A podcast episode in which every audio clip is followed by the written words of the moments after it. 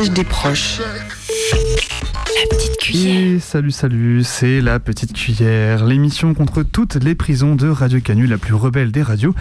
Vous êtes à l'écoute, vous êtes à l'écoute du 102.2 et euh, on va commencer l'émission. Donc la petite cuillère, c'est euh, l'émission euh, contre toutes les prisons de Radio Canu. On est là tous les premiers et troisièmes jeudis de chaque mois de 20h à 21h à Lyon sur Radio Canu, le 102.2 FM et partout ailleurs sur radiocanu.org. Alors la petite cuillère, c'est donc une émission qui est aussi faite euh, bah, pour vous. Écoutez, c'est une émission qui est faite pour euh, les messages de l'intérieur vers l'extérieur et de l'extérieur vers l'intérieur. Donc pour diffuser des infos, des messages, des dédicaces, vous pouvez nous contacter euh, sur notre répondeur au 07 81 35 93 71. Attention, c'est qu'un répondeur, hein, donc euh, faut pas. euh, il ne faut donc pas euh, laisser, pas appeler, c'est que des messages vocaux ni laisser de SMS. Vous pouvez aussi nous contacter sur notre mail au, la petite cuillère, tout attaché, riseup.net ou alors à l'ancienne à atelier d'écriture 80 euh, 24 rue Sergent Blandan à 69 001 Lyon. Et donc ce soir, de quoi est-ce qu'on va causer? Bah, Tout d'abord, on aura quelques petits bruits qui courent, des news du, euh, d'un mouvement en cours euh, au centre de rétention administrative du Ménil-Amelot. On parlera des 400 nouvelles places à Fleury-Mérogis euh, pour le- les JO 2024. On parlera de la condamnation de trois surveillants sur, pour violence sur détenus dans le nord de la France.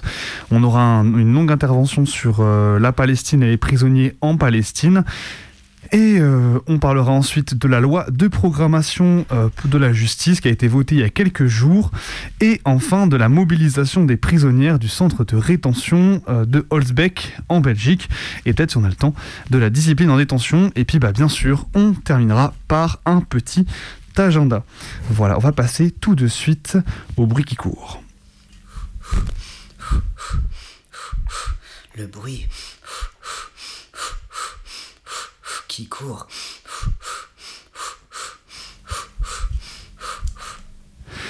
Le premier bruit qui court, donc, c'est euh, le mouvement au centre de rétention du Ménil-Amelot.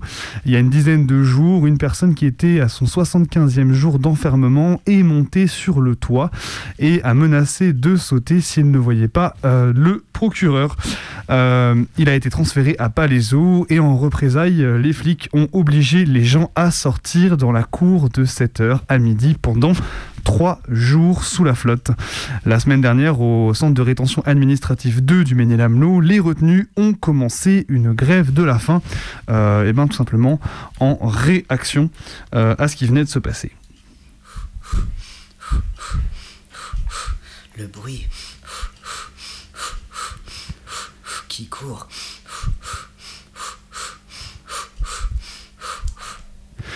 Et sans surprise, donc du coup, euh, pour les JO 2024, on a une escalade sécuritaire. Et oui, euh, plus de 15 millions de touristes sont attendus à l'été 2024 et les JO devraient être alors l'occasion d'un déploiement d'un arsenal sécuritaire sans précédent.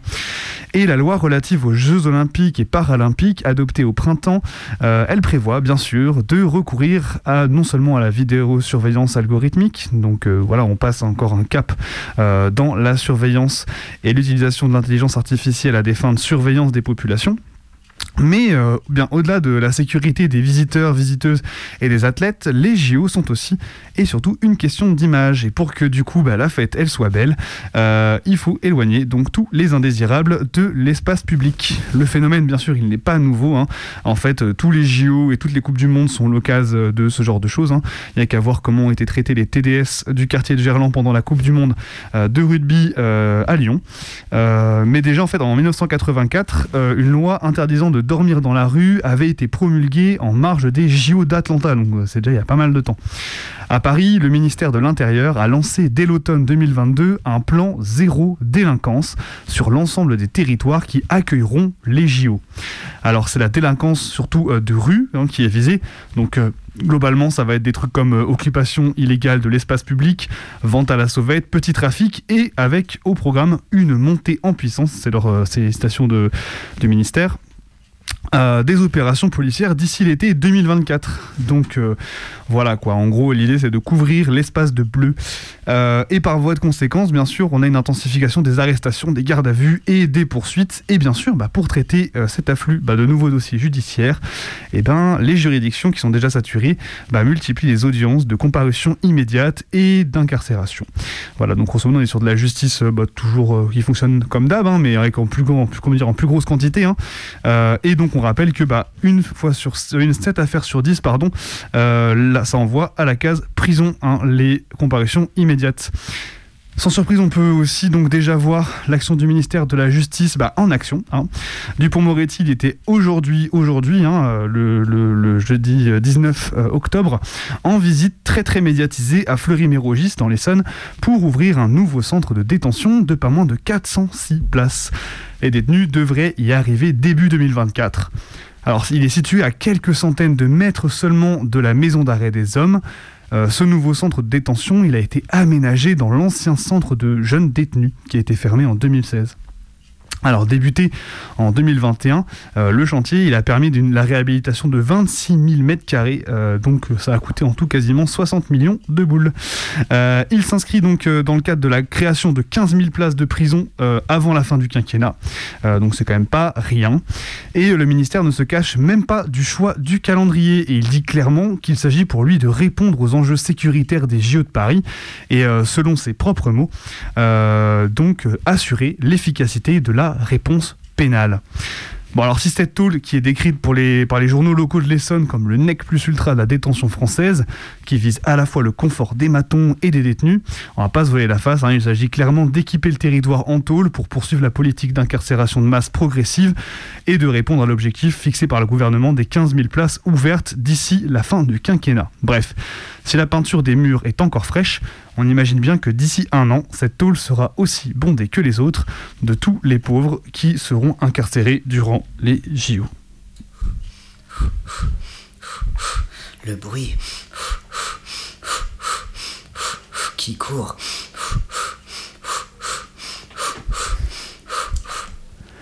Et le troisième petit bruit qui court, c'est celui de trois surveillants qui sont condamnés pour euh, violence sur détenus à la maison d'arrêt de Strasbourg. Euh, ils ont été condamnés donc euh, le jeudi 12 octobre, il y a une semaine, à des peines de 6 à 18 mois de tôle avec sursis et une interdiction définitive d'exercer pour l'un d'eux. Alors pour rappel des faits, le 21 février, Romain G, 33 ans et David B, 35 ans, s'en a été pris physiquement à un détenu qui venait d'arriver en détention provisoire et qui avait ensuite été placé au quartier disciplinaire. Ils ont assuré avoir agi pour empêcher l'agression d'une collègue à Skip.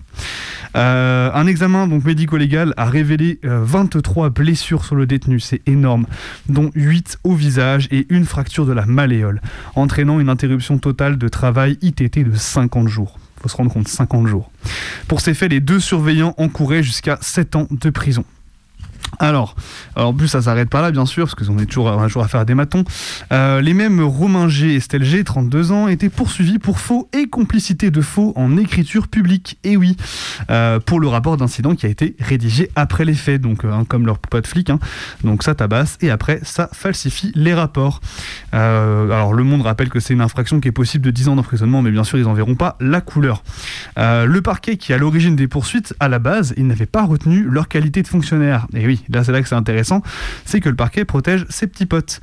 Et oui, parce que du coup, forcément, la qualité de fonctionnaire, c'est une circonstance aggravante qui aurait transformé le délit en crime et fait passer la peine encourue à 15 piges de réclusion, avec nécessité de tenir le procès devant une cour criminelle.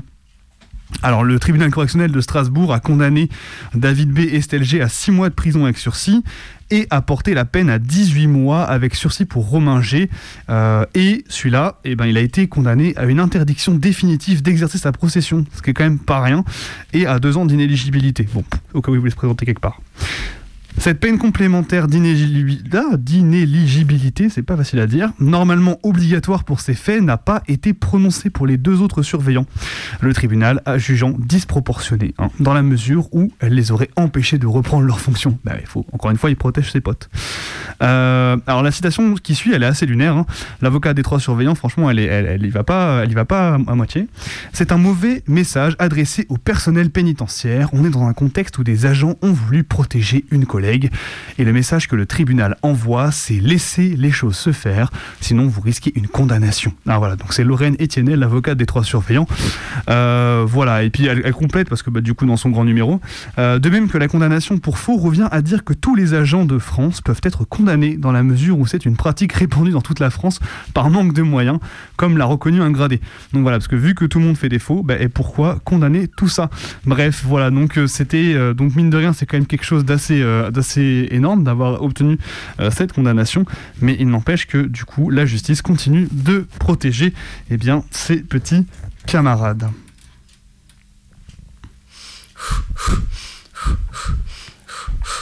Le bruit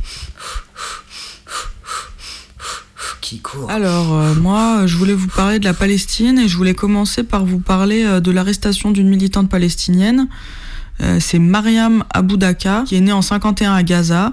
C'est une militante palestinienne et féministe qui est membre du Front populaire de libération de la Palestine et de l'Union générale des femmes palestiniennes. Et elle était en France depuis deux semaines pour faire euh, une tournée en France euh, prévue depuis super longtemps, où elle ferait des conférences et tout ça. Et elle a été arrêtée à Marseille lundi dernier, le 16 octobre. Elle avait un train pour Toulouse où elle devait tenir une conférence sur la condition féminine à Gaza, mais euh, tôt le matin, elle a, elle a été arrêtée euh, vers la gare de Marseille sur décision de Gérald Darmanin. Elle a été emmenée dans les locaux de la police des frontières et elle est visée par une procédure d'expulsion. Alors le Front populaire de libération de la Palestine, qui est une organisation euh, politique marxiste, elle est inscrite sur la liste de l'Union européenne des entités faisant l'objet de mesures restrictives spécifiques dans le cadre de la lutte contre le terrorisme. Donc euh, eux, ils estiment que euh, le Front populaire de libération de la Palestine, c'est un groupe terroriste. Et euh, du coup, elle est menacée d'expulsion alors qu'elle risque sa vie si elle retourne à Gaza maintenant. Et en plus, son visa, il lui a été donné dans les règles fin septembre par le consulat de France à Jérusalem, à Jérusalem mais depuis, ils l'ont annulé. Et du coup, maintenant, elle est assignée à résidence dans les Bouches du Rhône pour les 4, 45 prochains jours. Elle a l'obligation de rester là où elle est hébergée à Marseille de 22h à 7h du matin et elle doit pointer euh, tous les jours au Comico.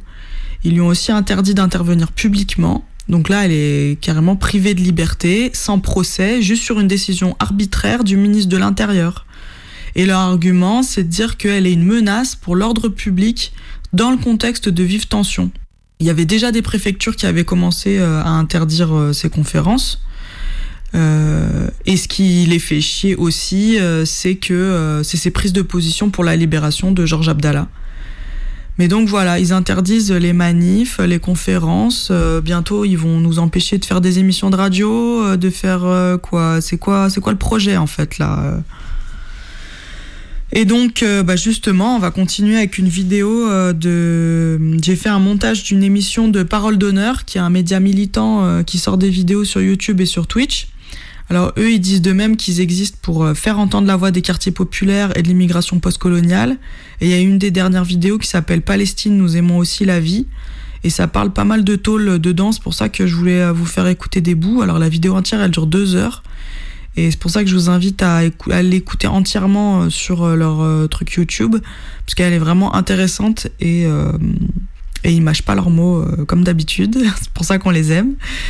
alors il n'y a pas vraiment d'intro avec une présentation des personnes qui parlent, mais en tout cas la personne qui parle de Tôle, elle fait partie de Samidoun, qui est un réseau de solidarité aux prisonniers palestiniens.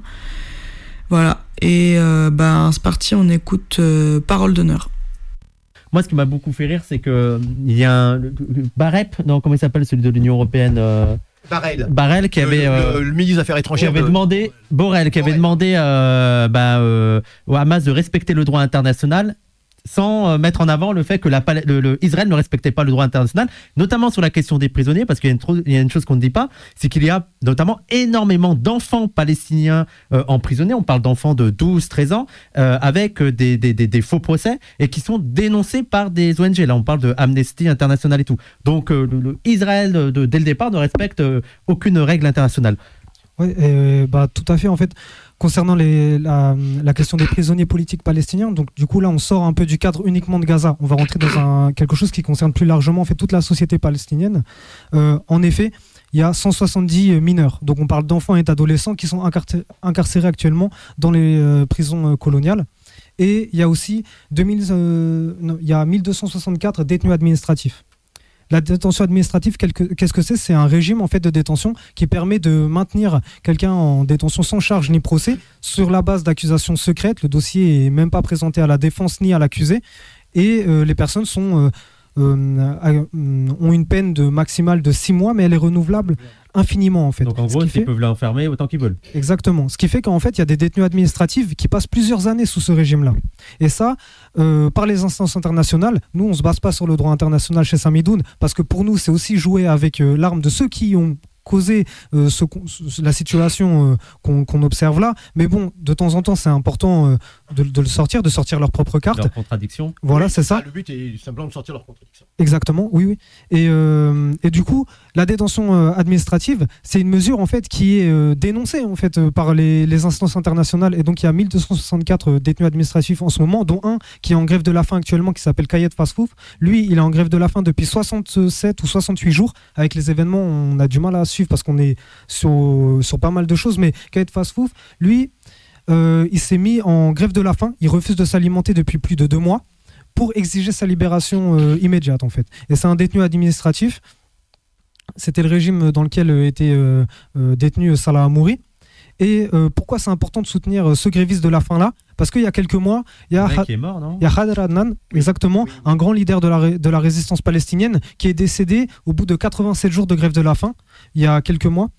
Et euh, c'est une politique, ça, qui est calculée de la part de l'État colonial. C'est-à-dire qu'ils isolent les Palestiniens, les, les, prisonniers politiques palestiniens, du reste du monde. Ils les isolent, ils ne veulent surtout pas qu'on en parle. Ils, ne, ils, appliquent aussi ce qu'on appelle la négligence médicale, notamment dans le cas des grévistes de la faim, mais ça on pourra en reparler plus tard euh, si vous voulez.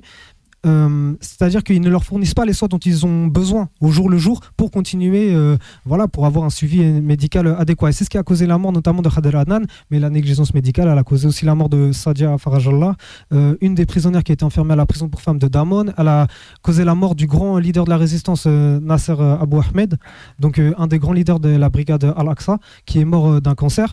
Et il y a plusieurs prisonniers politiques palestiniens qui subissent voilà, cette négligence médicale. Les prisonniers palestiniens, ça représente pour nous la frange la plus avancée de la lutte de libération nationale.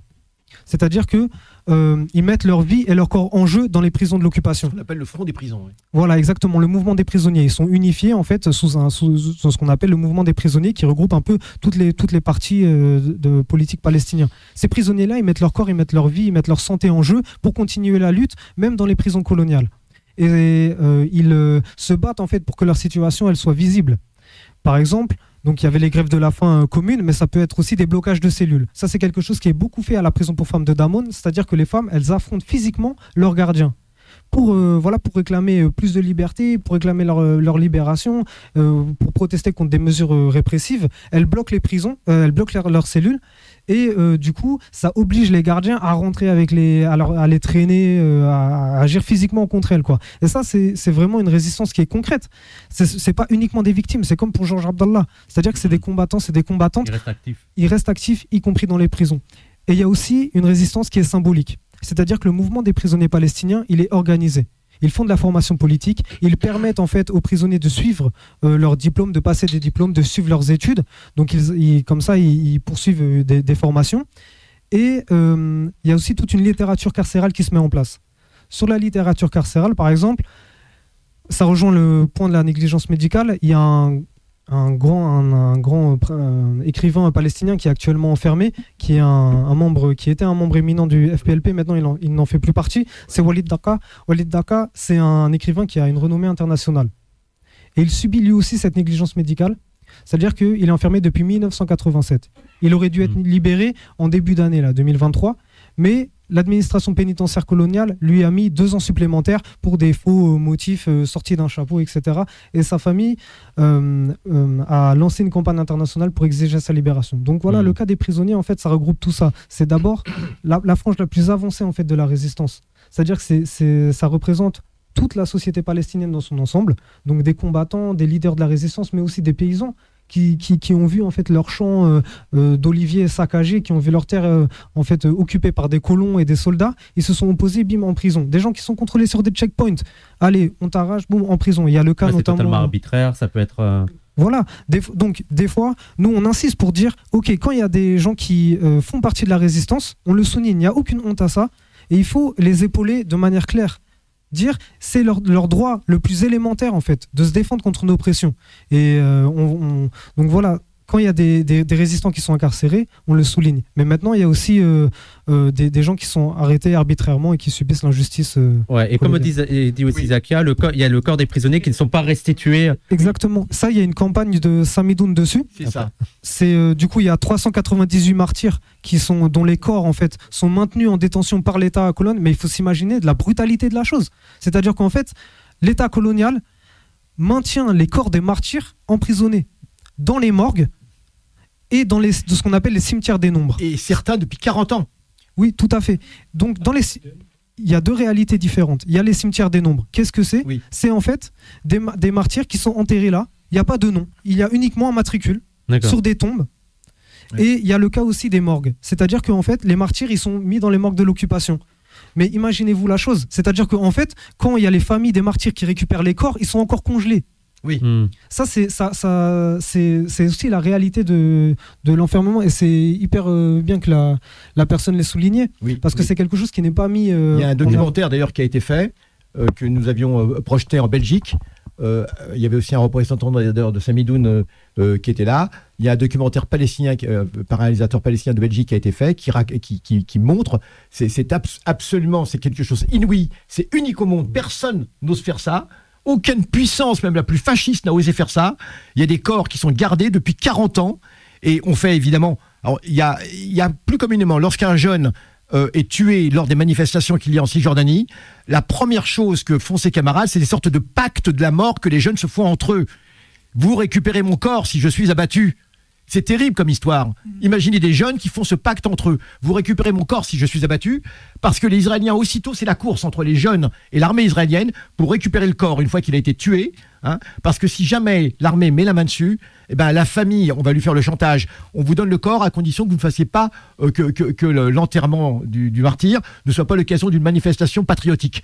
D'accord Et on vous la donne uniquement dans ces conditions. Ou alors si, si quasiment vous l'enterrez de nuit, ou des choses comme ça. Et le, non- le non-respect des morts, avant de, de donner la parole, le non-respect des morts, on rappelle aussi le cas il y a quelques mois qui a scandalisé euh, pas mal de monde. C'était la journaliste qui avait été tuée et Oui. lors de- l'enterrement avait été perturbé par euh, des, des soldats Le israéliens. cercueil etc. quasiment renversé, etc. Oui, euh, je voulais d'abord rajouter une information, c'est que la détention administrative, c'est une loi en réalité qui date de 1936.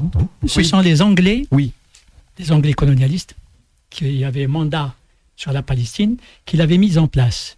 Et l'entité sioniste n'a fait que euh, à chaque fois ça, mettre, faire une mise à jour de cette détention pour euh, l'adapter euh, en réalité. Donc c'est une euh, arrestation arbitraire, euh, voilà, et ce qu'ont fait d'ailleurs toutes les armées coloniales quand elles ont, euh, elles l'ont fait au Vietnam, elles l'ont fait en Algérie, elles l'ont fait en Afrique du Sud. ça rappelle d'ailleurs certaines clauses du code de l'indigénat pour ce qui est de la punition collective, code de l'indigénat. Donc, euh, fameux code de l'indigénat appliqué, appliqué vraiment euh, très largement euh, en Algérie.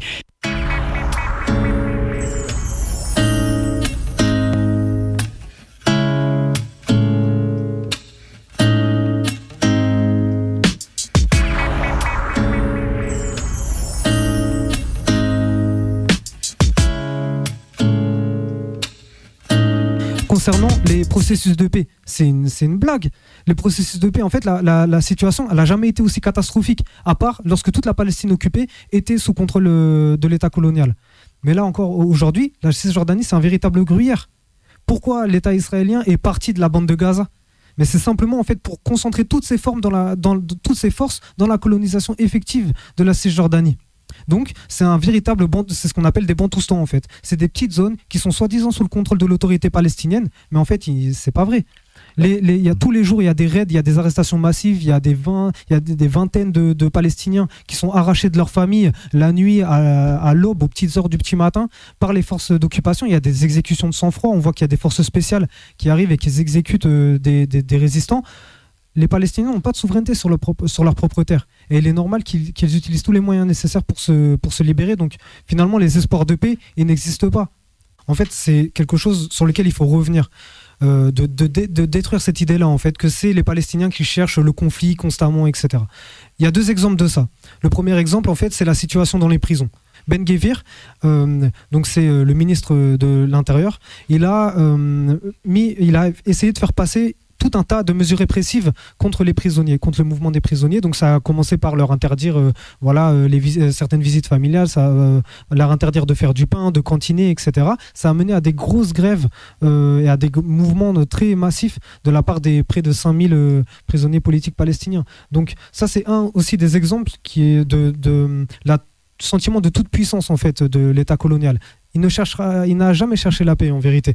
La deuxième chose, c'est quand on voit la répression la répression auquel fait face des, mouvements de la société civile en Palestine. Donc, euh, il y, a eu le cas des six ONG qui ont été déclarées comme euh, organisations illégales et terroristes par l'État d'Israël en 2021. Donc, c'est des organisations euh, qui ne font pas partie, en fait, c'est pas des organisations, des factions armées.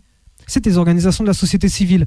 Mais Israël, avec son, son arrogance d'État colonisateur tout puissant, a décidé de les désigner comme organisation terroriste. Donc il y a Adamir, qui fait du suivi euh, juridique pour euh, les prisonniers. Il y a Al-Haq, il y a le centre Bizan, il y a euh, des, groupes de, de, travailleuses femmes, il y a les travailleurs de l'agriculture et de défense des enfants. Donc ça, c'est une des preuves aussi qui fait que Israël, en fait, ne cherche pas à baisser le conflit. Parce que dans sa nature, en fait, c'est l'État colonial. Il faut arrêter avec cette vision aussi, c'est pas ce que tu as dit, hein. mais c'est quelque chose qu'on entend beaucoup de ces derniers temps. Comme quoi les deux États pourraient coexister. Il n'y a pas de coexistence possible. Mmh. L'antagonisme, il est trop fort ça permet de tuer l'espoir aussi. Toutes ces associations, en fait, toutes, ces associations, en fait, elles, elles permettent de maintenir et en tout cas de, de, donner un peu d'espoir aux prisonniers, aux familles, un soutien moral, matériel, etc. Ça me faisait penser en t'écoutant, euh, alors toute proportion gardée, hein, au, CCIF, à Baraka City, etc. Donc en fait, c'est aussi une manière de, de, de s'attaquer à toutes les, les, aussi bien les parties, on va dire, euh, active, on va dire, euh, résistante, etc., que les parties aussi de, soutien moral, matériel, euh, pour en fait complètement saper le moral de, la résistance. Je voudrais rajouter deux choses, du coup, toujours sur cette question de la répression. Il y a eu ces six ONG qui ont été qualifiées d'organisations illégales et terroristes, ce qui montre en fait l'arrogance de l'État colonial. Mais il y a Samidoun. Nous, on a été aussi qualifiés comme organisation terroriste à la même époque. Mais qu'est-ce qu'on fait finalement? En fait, on se contente de coller des affiches, distribuer des tracts, tenir des stands dans des concerts à des événements militants. Il faut se rendre compte, en fait, euh, du sentiment de toute puissance et de l'arrogance de, cet État-là. C'est-à-dire qu'il ose qualifier euh, des, organisations comme Samidoun qui font un taf de terrain euh, auprès des populations, etc., pour diffuser la voix de la résistance, la voix des prisonniers. Il les considère comme des organisations terroristes. Et sur BDS, c'est très intéressant. Il faut savoir que l'État israélien, l'État colonial, pardon, a euh, dédié un ministère entier pour contrer en fait la campagne de boycott parce que le mm. boycott c'est une des armes les plus importantes pour euh, attaquer l'État colonial et pour lui mettre des bâtons dans les roues.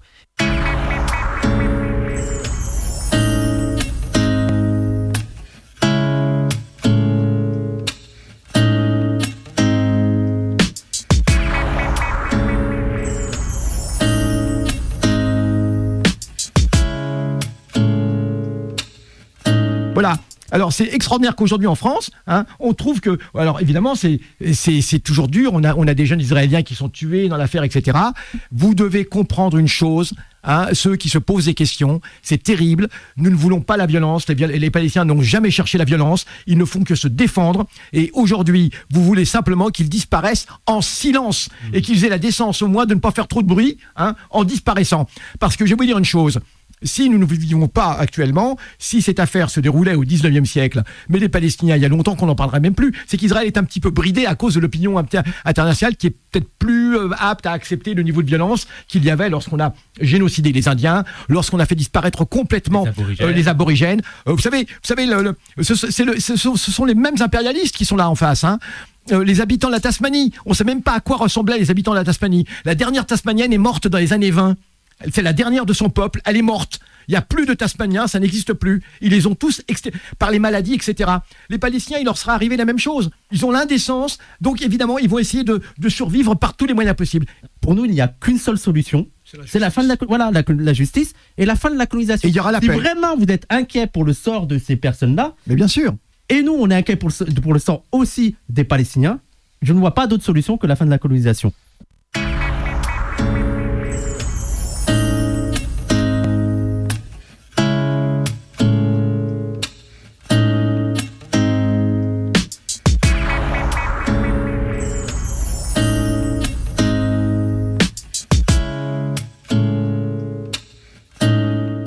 Fait penser à, vu, on va repartir sur les prisonniers parce qu'encore une fois, c'est la frange la plus avancée euh, de la lutte de libération nationale et on ne peut pas parler de la lutte de libération de la Palestine si on ne parle pas des prisonniers.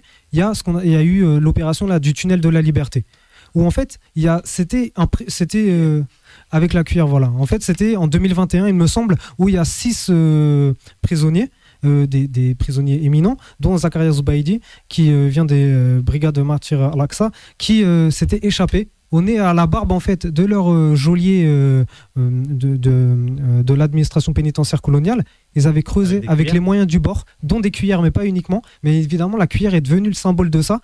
Et en fait, c'est devenu un électrochoc pareil, le même genre d'électrochoc. Même s'ils se sont fait rattraper, ça a quand même été un. Ça, a duré 13 jours. Leur, leur, libération a duré 13 jours. Et en fait, il y, y, a ce qui est énorme, mais il y avait le mythe de la toute-puissance technologique. C'est-à-dire qu'en fait, bon, Israël, on peut rien contre eux. C'est la toute puissance militaire, euh, technologique, etc. Non, il y a six prisonniers qui, au nez à la barbe de leurs gardiens, se sont échappés. Quand les prisonniers, ils ont découvert la terre de, Palestine occupée, à laquelle ils n'avaient jamais eu euh, euh, accès, en fait, parce qu'ils viennent de ces Jordanie. Et quand vous lisez leurs déclarations, leurs témoignages, c'est exceptionnel. Ils disaient, mais c'est la première fois de ma vie où je pouvais cueillir des oranges sur la terre de mes ancêtres. C'est la première fois de ma vie où je marchais, je rencontrais des enfants. Je rencontrais des enfants dans la rue, ils savaient même pas que j'étais prisonnier, mais j'étais en guenille. Et en fait, cette joie, cet attachement à la terre de, leurs ancêtres, c'est ce qui donne toute la beauté en fait à la lutte de libération nationale. Et euh, il y a une autre chose en fait, c'est par exemple dans C'est ce soir ou C'est à vous. C'est quand ils euh, font une fracture nette en fait entre les Palestiniens de 48 et les Palestiniens euh, de Cisjordanie et de, Gaza et les Palestiniens de la diaspora. Comme si en fait la population palestinienne de 48 n'était pas en contradiction en fait avec, avec la population colon. C'est faux. Il y a un corpus de loi qui, qui euh, dicte en fait euh, la vie des, des, Palestiniens de 48. Et les Palestiniens de 48, ils ont pris part à la résistance dès le départ. Précise pour les gens qui ne connaissent pas les Palestiniens. poser la question. Sur les Arabes qui vivent sur le territoire qu'on appelle Israël. Exactement, c'est ça. C'est ça. Et donc eux, en fait, leur, euh, leur existence, elle est soumise à un, corpus de loi qui ne les concerne qu'à eux. Ils, ils, sont interdits de faire certaines choses, etc. Et euh, donc, Comme s'il y avait plusieurs peuples, en fait. Le colonialisme divise toujours les populations. Les fragments en Algérie, c'était pareil. Hein. En Algérie, on vous disait, il y avait les Arabes, les Berbères, les Juifs, les machins, etc. Le but est de fractionner pareil. En Irlande, c'était les, les, catholiques, les Donc à chaque fois, en Inde, c'était pareil, les musulmans, les hindouistes. Le, le système colonial, a comme fonction d'abord de diviser le peuple, de l'émietter et de faire croire que ce peuple tout simplement n'existe pas. Totalement. Et c'est aussi un, c'est aussi un mécanisme. Je vais finir sur euh, au Rwanda. C'est quelque chose qui a, qui a, qui a, qui a mené au, génocide des Tutsis au Rwanda. C'est-à-dire qu'en fait le colonialisme vient fracturer euh, des des communautés nationales qui n'existaient même pas avant, c'est-à-dire que ça s'organisait autrement, et après il va dire ah mais c'est des populations qui ne savent pas s'organiser, regardez ils se tuent entre eux. Oui mais c'est quelque chose qui a été causé par le, la sauvagerie coloniale.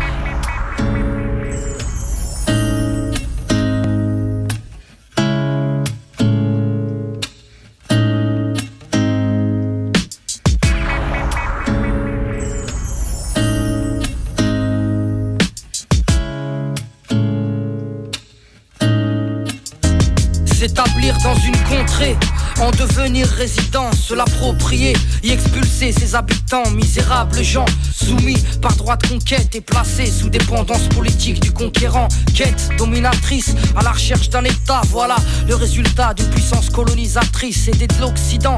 Ils ont tué et chassé, c'est justifie ces terres sacrées par présence d'antécédents.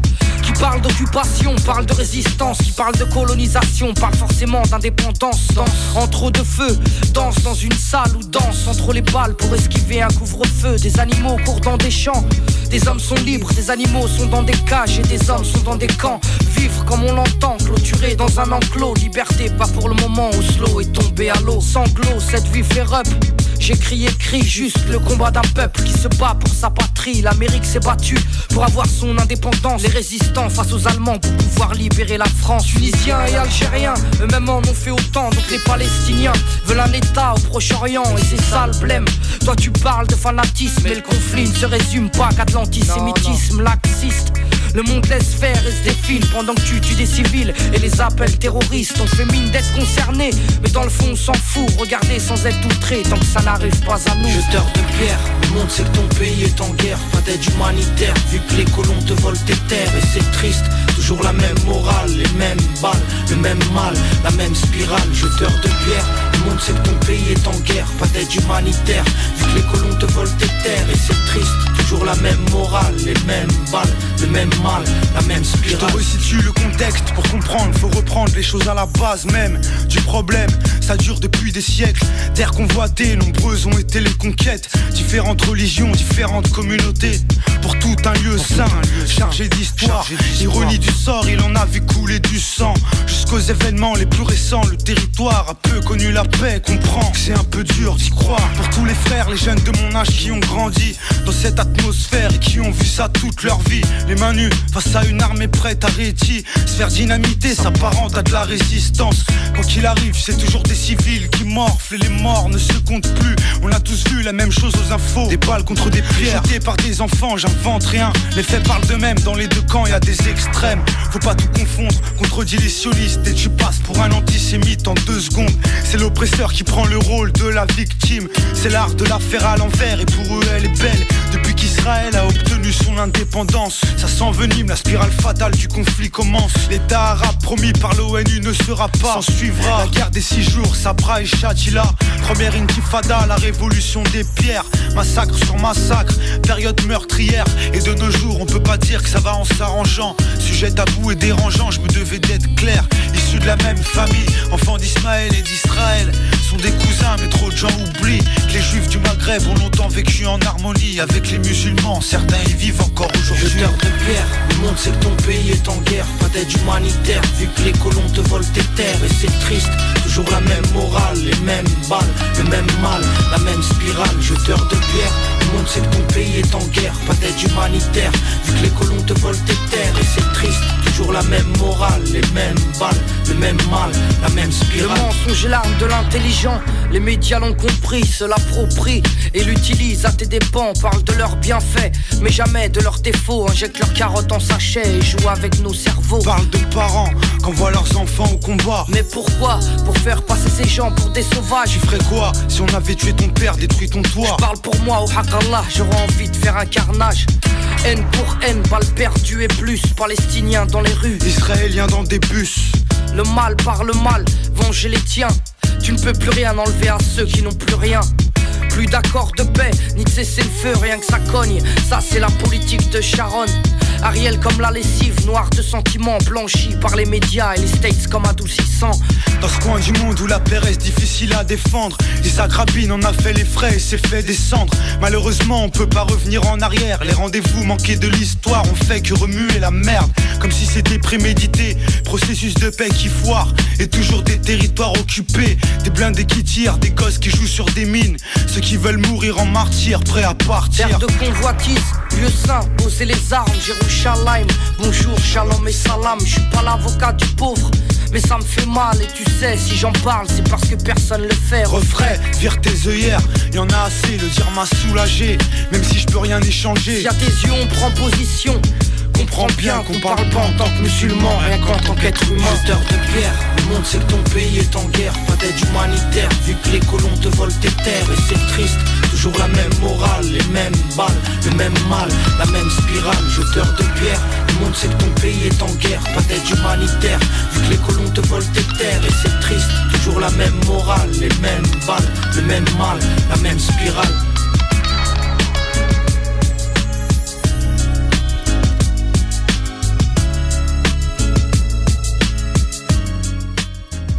Et donc, euh, on vient d'écouter euh, Parole d'honneur, euh, une émission qui parlait de la Palestine. Nous aimons aussi la vie, que vous pouvez retrouver en intégralité sur YouTube. On vous mettra le lien sur notre blog.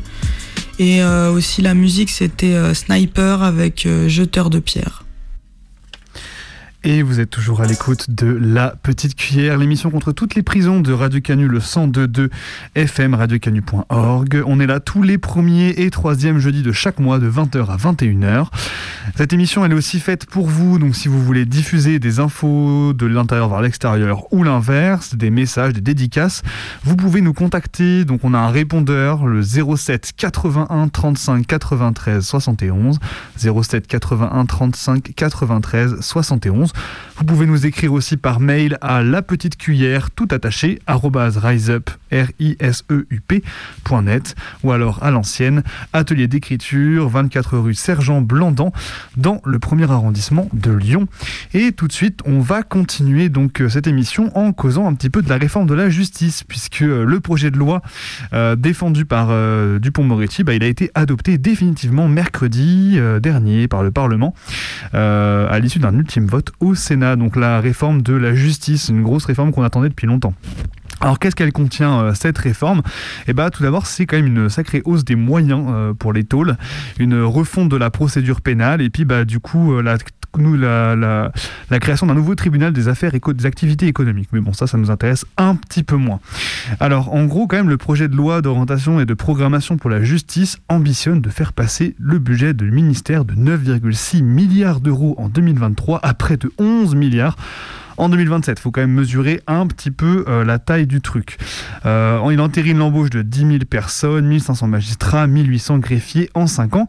Euh, mais surtout, surtout à la demande des Républicains, l'Assemblée nationale a ajouté un objectif de 3 000 places de prison supplémentaires au plan de 15 000 places prévues par le gouvernement d'ici 2027. Et oui, parce que pourquoi pas aller plus haut, toujours plus loin, toujours plus haut, c'est comme les JO, c'est parfait.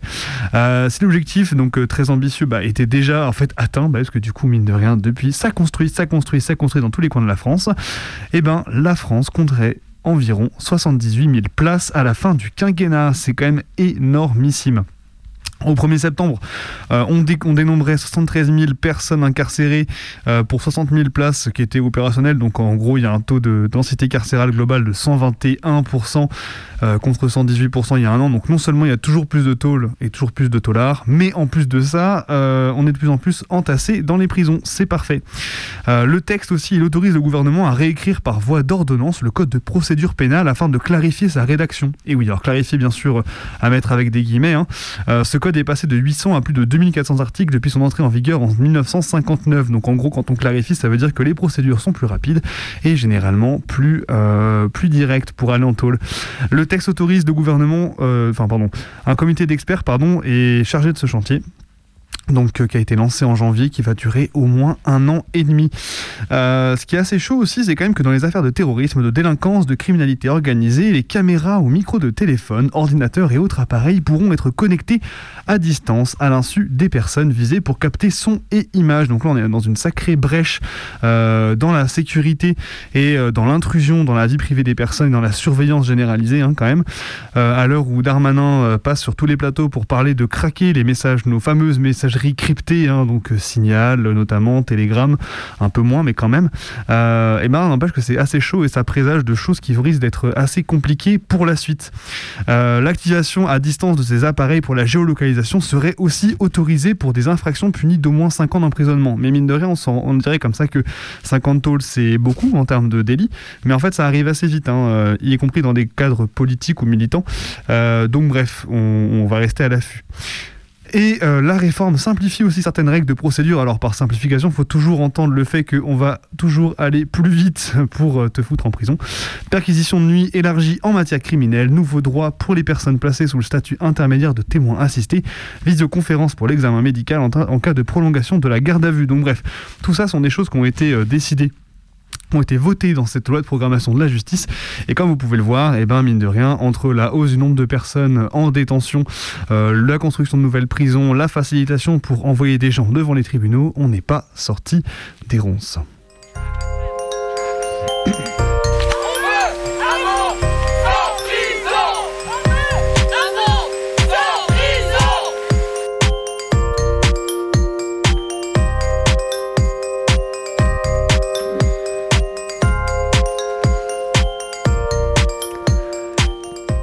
De suite, on va continuer à parler euh, de prison, mais surtout aussi de centres de rétention. Alors pas en France cette fois-ci, mais du coup en Belgique, puisque le centre fermé de Holzbeck, l'équivalent de nos CRA en France, qui est situé à Leuven, euh, en fait est en, euh, est en grande mobilisation en ce moment depuis la mi-août. C'est le seul centre des... Il a la particularité d'être le seul des six centres fermés de Belgique qui n'enferment que des femmes.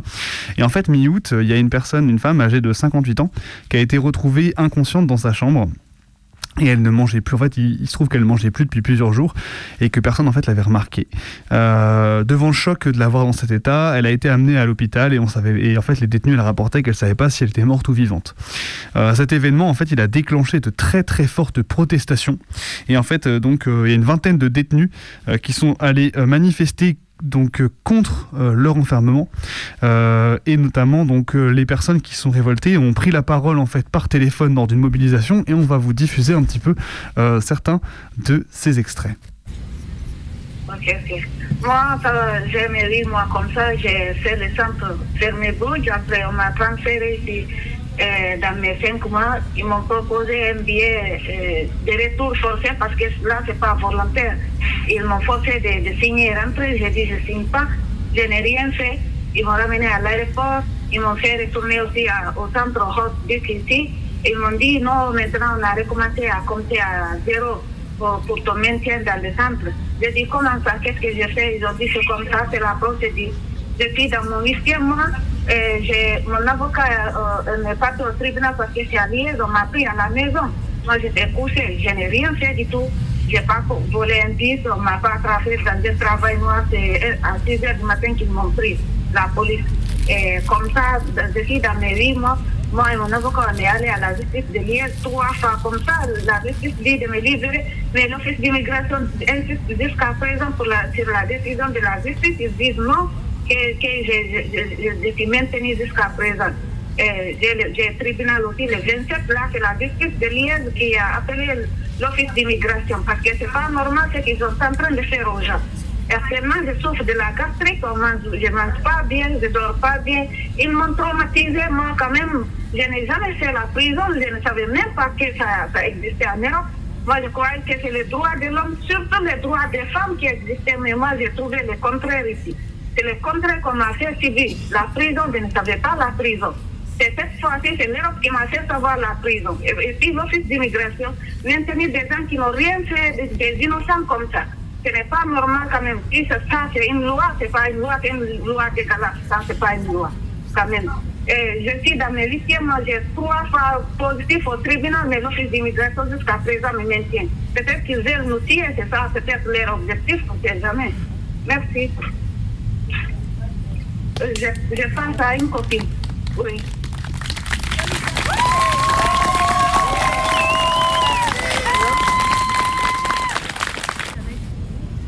D'accord, je suis avec aussi d'autres filles qui vont aussi euh, euh, raconter aussi. D'accord. Oui. Et, là, euh, ici, d'abord, nous sommes victimes de, de, chantage émotionnel parce que déjà, euh, il y a l'hygiène euh, des toilettes. Les toilettes ne sont pas propres du tout.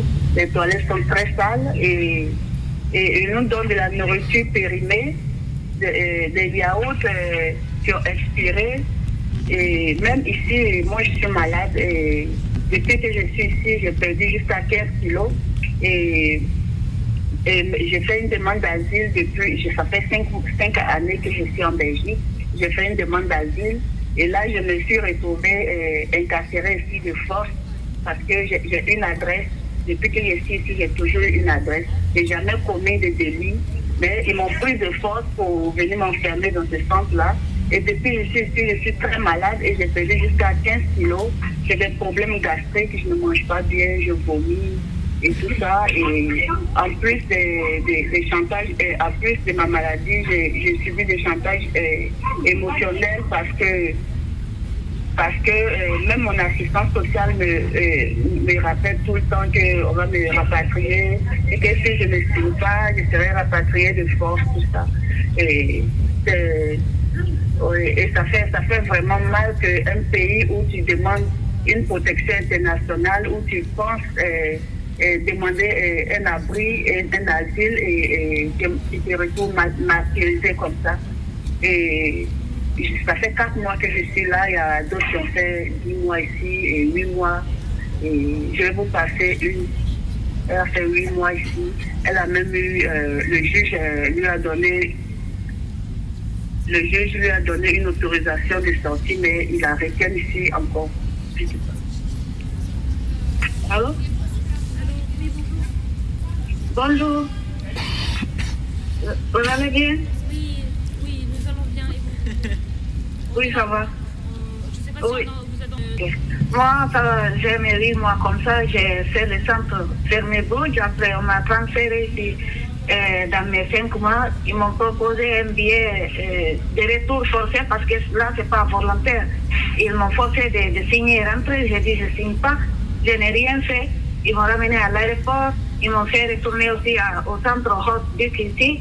Ils m'ont dit, non, maintenant on a recommencé à compter à zéro pour, ton maintien dans le centre. J'ai dit, comment ça, qu'est-ce que j'ai fait Ils ont dit, c'est comme ça, c'est la procédure. Depuis dans mon huitième mois, euh, mon avocat euh, n'est pas au tribunal parce que c'est à on m'a pris à la maison. Moi, j'étais couchée, je n'ai rien fait du tout. Je n'ai pas volé un disque, on ne m'a pas attrapé dans un travail noir. C'est à 6 heures du matin qu'ils m'ont pris, la police. Et comme ça, depuis mes vies, moi, moi et mon avocat, on est allé à la justice de Liège trois fois comme ça. La justice dit de me libérer, mais l'office d'immigration insiste jusqu'à présent pour la, sur la décision de la justice. Ils disent non, que, que je, suis maintenu jusqu'à présent. J'ai le tribunal aussi le 27, là, c'est la justice de Liège qui a appelé l'office d'immigration parce que c'est pas normal ce qu'ils sont en train de faire aux gens. Actuellement, je souffre de la gastrique, je ne mange pas bien, je ne dors pas bien. Ils m'ont traumatisé, moi, quand même. Je n'ai jamais fait la prison, je ne savais même pas que ça, ça existait en Europe. Moi, je croyais que c'est les droits de l'homme, surtout les droits des femmes qui existaient, mais moi, j'ai trouvé le contraire ici. C'est le contraire qu'on m'a fait civil. La prison, je ne savais pas la prison. C'est cette fois-ci, c'est l'Europe qui m'a fait savoir la prison. Et, puis l'Office d'immigration, maintenir des gens qui n'ont rien fait, des innocents comme ça ce n'est pas normal quand même. Si ça, c'est une loi, c'est pas une loi, c'est une loi dégueulasse. Ça, c'est pas une loi, quand même. Je suis dans mes lycées, moi j'ai trois fois positif au tribunal, mais l'office d'immigration jusqu'à présent me maintient. Peut-être qu'ils veulent nous tuer, c'est ça, peut-être leur objectif, on ne sait jamais. Merci. Euh, je, je pense à une copine. Oui.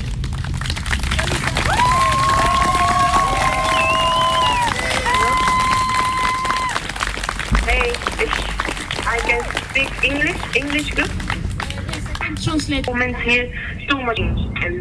Et euh, on va maintenant, on va, après ce petit moment sur euh, du coup le centre de rétention, on souhaite tout le plein de courage à, ces personnes qui sont mobilisées donc du coup euh, dans le CRA à, à Holzbeck. Et on va parler avant de terminer du coup de la discipline en détention, un petit focus sur la discipline en détention parce que bah, c'est quand même quelque chose d'assez important en prison. Et en fait bah, l'OIP a sorti un, numéro là-dessus spécifique. Et, et, voilà donc on voulait un petit peu causer bah, de la discipline en détention. Parce que du coup, entre l'affectation dans un établissement, le choix du régime de détention, l'accès aux activités, le contact avec les proches, en fait, tous les domaines de la vie quotidienne d'un détenu euh, qui sont susceptibles d'être affectés par un, Enfin, tout est dominé par un système disciplinaire, en fait. Euh, et donc, du coup, euh, par une logique de système de récompense entre le bon comportement et les sanctions, à l'inverse de mauvais comportements. En fait, au-delà des procédures disciplinaires, hein, euh, l'ensemble de la vie en détention est traversé par la discipline. Il y a plein de décisions euh, qui concernent le quotidien des détenus, leur lien avec l'extérieur, leur parcours de réinsertion, qui sont influencés ou alors même conditionnés euh, par le comportement en détention, en tout cas le comportement qui est jugé par les matons. Le choix du régime de détention, c'est l'un des principaux outils de cette gestion euh, disciplinaire. Qui il, a été donc consacré par la loi pénitentiaire de 2009. Euh, le système des régimes différenciés, ouverts, semi-ouverts, fermés, bah, il permet d'affecter une personne détenue dans une, dans une unité plus ou moins sécurisée de l'établissement euh, sur la base d'une appréciation de son passé pénal, de sa dangerosité entre guillemets et de sa personnalité. Euh, on a l'exemple par exemple du, module respect entre guillemets qui est une sous-catégorie du régime ouvert qui montre bien à quel point en fait le comportement du, détenu est central euh, dans la décision d'affectation. Euh, c'est un régime en gros où il y a des portes ouvertes dans lequel les personnes détenues participent à l'organisation du quotidien de la vie en détention. elles s'engagent à s'inscrire à des activités, bien sûr bah, pour montrer pas de blanche, hein. et à respecter des obligations en matière de convivialité, d'hygiène. Enfin bref, voilà, on est vraiment dans un redressement. C'est plus seulement la, mise en, tôle, hein, c'est le redressement moral. Quoi. On est vraiment sur un bon vieux truc du 19e siècle, du 19e siècle. Euh, mais le module n'est pas accessible en cas de sanctions disciplinaires graves récentes. Hein, c'est citation euh, de la paix. Et ne concerne dans les faits qu'un petit nombre de détenus. Une fois affecté au module respect, le détenu ne s'y maintient qu'à la condition qu'il ne commette aucune faute disciplinaire et qu'il fasse l'objet d'une évaluation positive. Et oui, comme partout, on est évalué. Euh, la surveillance prenant la forme d'un dispositif de bons et de mauvais points, c'est vraiment un GRB, qui donne lieu à une récompense ou recadrage, voire exclusion, euh, comme le précise l'avis du CGLP relatif au module de respect. Euh, le détenu peut également perdre l'ensemble de ses points à cause d'un seul incident. Donc voilà, on est vraiment sur un système de notes de bons points et de mauvais points pour en fait voir à quel point tu vas douiller en tôle. Le transfert est également un autre outil, un de ces outils disciplinaires, bien qu'il ne figure pas dans la liste des sanctions, bah, il est fréquemment hein, utilisé en, réponse à un manquement à la discipline ou pour assurer l'ordre et la sécurité d'un établissement, selon la paix. Hein, donc grosso modo, dès qu'il y a une mutinerie, eh ben, on va dispatcher euh, toutes les têtes brûlées, euh, les fortes têtes, à travers la France pour éviter euh, qu'elles ne puissent se solidariser autour de quelque chose avec donc ces conséquences, elles sont potentiellement hyper lourdes hein, pour les personnes transférées. Euh, l'éloignement des proches, c'est une chose, euh, c'est déjà énorme. La perte d'un poste de travail aussi, et l'anéantissement d'un projet d'aménagement de peine. Hein, parce que du coup, quand on est transféré, bah faut tout redémarrer à zéro. Euh, dans la même logique, les demandes de transfert qui sont formulées par les personnes incarcérées sont le plus souvent soumises à l'adoption d'un bon comportement entre guillemets. Une autre mesure fréquemment prise en réponse à un comportement hors de toute procédure disciplinaire, c'est l'isolement, qui prive bien sûr les détenus de toute sociabilisation, qui réduit l'accès aux activités et les soumet à des mesures de surveillance renforcées, comme on a pu le voir euh, dans le cadre euh, de l'affaire des, inculpés du 8 décembre, où notamment Libre Flot a passé une bonne partie d'une année euh, à l'isolement. En principe, l'isolement administratif ne constitue pas une sanction disciplinaire, hein, selon la paix, mais une mesure de police destinée à garantir le bon ordre d'un établissement pénitentiaire, bien sûr, comme le rappelle le Conseil d'État. Pourtant, pourtant, pourtant, il est largement utilisé euh, donc euh, comme procédure disciplinaire. Hein. En août 2021, un détenu de Châteaudun avait été placé à l'isolement après avoir été à l'origine d'une pétition dénonçant des quantités de nourriture insuffisantes. La décision le concernant précisait qu'il exerçait une influence particulièrement néfaste sur ses codétenus et qu'il cherchait à générer un incident collectif. Donc encore une fois, toutes les personnes qui sont susceptibles de euh, mener des actions de solidarité ou de refus d'obéissance à la détention eh ben, sont mises à l'isolement. Au-delà de ces mesures, euh, l'administration dispose au quotidien de nombreux leviers pour sanctionner un mauvais comportement ou au contraire récompenser une bonne conduite en faisant en sorte que la détention soit plus ou moins vivable. Euh, accès au travail, euh, pas que, aux formations, aux, aux, activités, etc. Ou encore en facilitant ou non les liens avec l'extérieur, par exemple la suspension des parloirs, l'octroi ou non d'unités de vie familiale. Bref, la plupart de ces décisions sont prises à l'issue de la commission pluridisciplinaire unique, euh, c'est la CPU. En effet, au sein de cette instance présidée par le chef d'établissement et au champ de compétences extrêmement large que sont discutés les choix régissant le parcours d'exécution des peines des personnes détenues, en dehors de leur présence, et bien sûr sans le plus souvent qu'elles aient pu être représentées ou y faire entendre leur voix. Donc on voit en fait que les régimes disciplinaires, c'est quelque chose qui est extrêmement large en détention, et qu'en fait le détenu, bah, les personnes détenues sont en fait complètement encadrées par un système de bons points entre les, les bons comportements et les mauvais comportements, et que ça en fait ça continue de vraiment structurer la détention. Et c'est pas prêt de s'arrêter puisqu'en fait tous les projets aujourd'hui autour de la détention s'articulent autour de ça en fait, hein. de faire un prisonnier euh, qui soit euh, au cœur de son projet euh, pénitentiaire et du coup de le faire complètement responsable de son incarcération.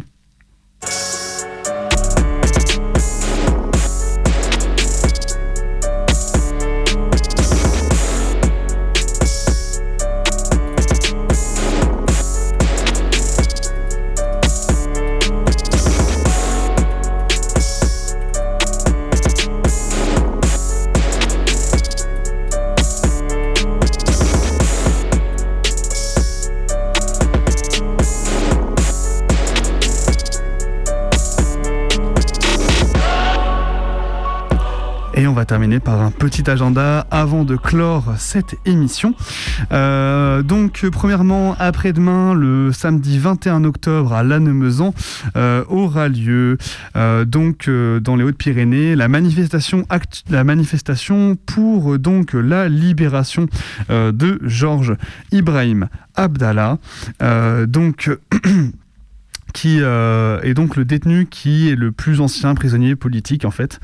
Euh, il est libérable depuis 1999, il a déposé neuf demandes de libération euh, qui se sont toutes soldées par des refus de la justice française. En, en, 2013, la France a finalement validé sa libération si un arrêté d'expulsion était prononcé, mais depuis, les différents ministres de l'Intérieur ont refusé de délivrer cet arrêt d'expulsion. Alors ce qui est particulier cette année pour cette mobilisation, c'est que euh, dans la suite des interdictions de manif de ces derniers jours, la manif du 21 a pour la première fois été interdite.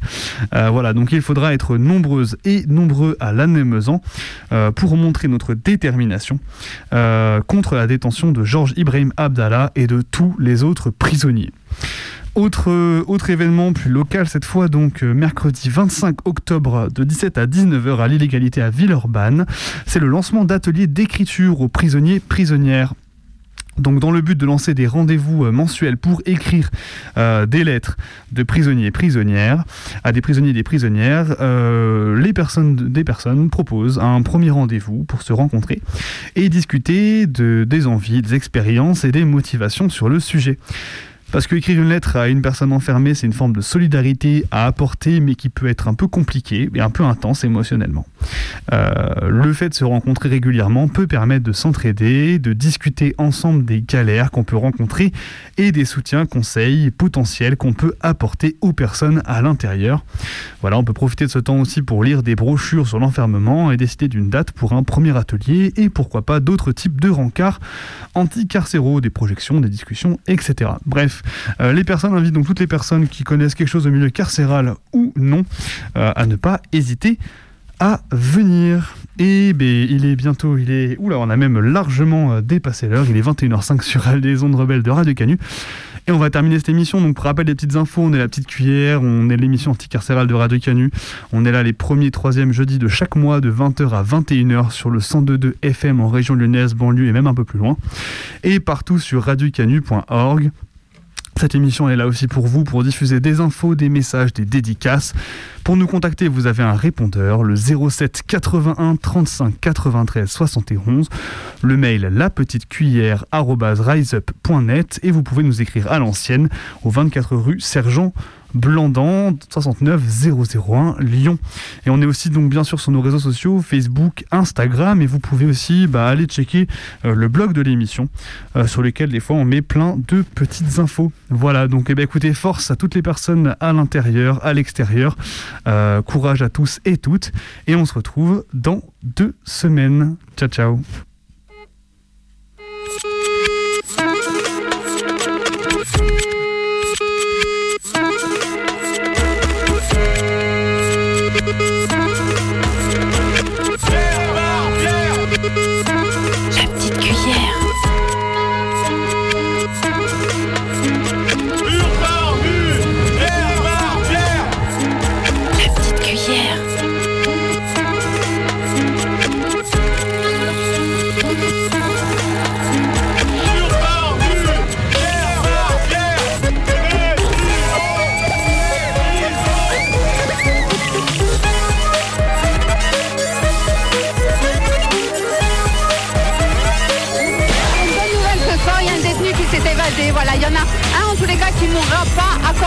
Voilà, donc on espère qu'il va réussir son évasion.